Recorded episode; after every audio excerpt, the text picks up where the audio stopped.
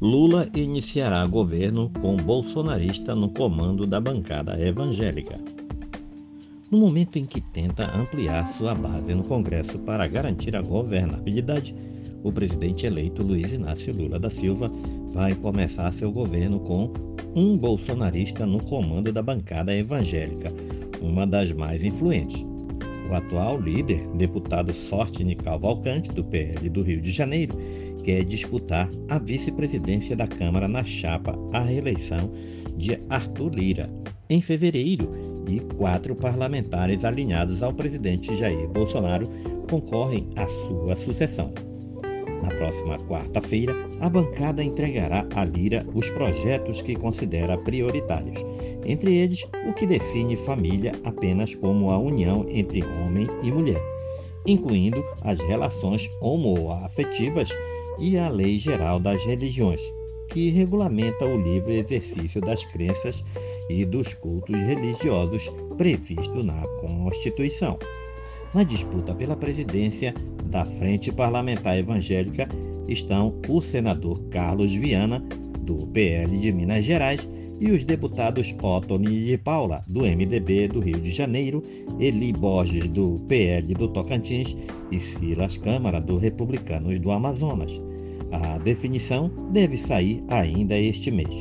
O segmento foi um dos pilares de sustentação do atual governo e se enganjou na campanha à reeleição. A frente nasceu no início do primeiro governo Lula, em 2002, para ser uma resistência ideológica ao conjunto de políticas públicas da esquerda. Agora, mais que nunca, lutará pelos valores cristãos, diz Sóstenes. Pastor da Assembleia de Deus e ligado a Silas Malafaia, um dos líderes religiosos mais alinhados a Bolsonaro, Sóstenes diz ser o nome apoiado pelo presidente do PL, Valdemar da Costa Neto, para a vice-presidência da Câmara a partir de 2023. Segundo ele, Lira teria prometido a vaga ao partido em troca do apoio à sua reeleição para a Câmara da Casa.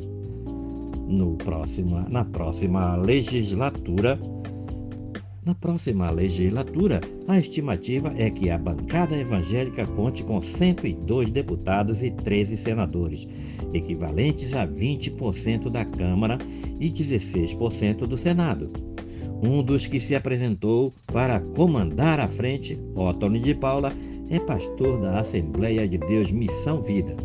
Vice-líder do governo, mediou ligações entre Bolsonaro e os familiares de Marcelo Arruda, petista assassinado em Foz do Iguaçu em julho deste ano. Ele é investigado em dois inquéritos no STF, o dos atos antidemocráticos e das fake news, e está com suas redes sociais bloqueadas.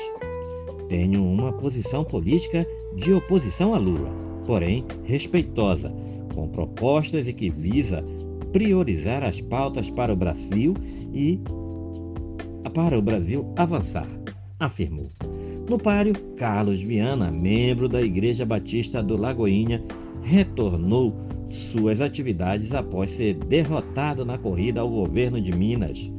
Ele entrou na disputa para garantir palanque no estado para Bolsonaro, já que o presidente não conseguiu fechar aliança com o governador Romeu Zema, reeleito no primeiro turno. Zema apoiou Bolsonaro no segundo turno.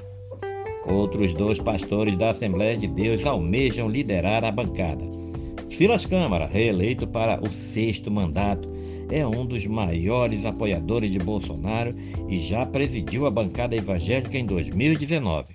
Após acordo no STF, pagará 242 mil de multa e deixará de responder à ação por um esquema de rachadinha em seu gabinete. Já Eli Borges é o atual porta-voz da frente. Na campanha, recebeu a primeira-dama Michele Bolsonaro em seu estado, Tocantins. Desde a derrota do presidente, Borges abandonou as redes sociais. Além da bandeira da família e dos costumes, ele se destaca pela defesa do agronegócio. you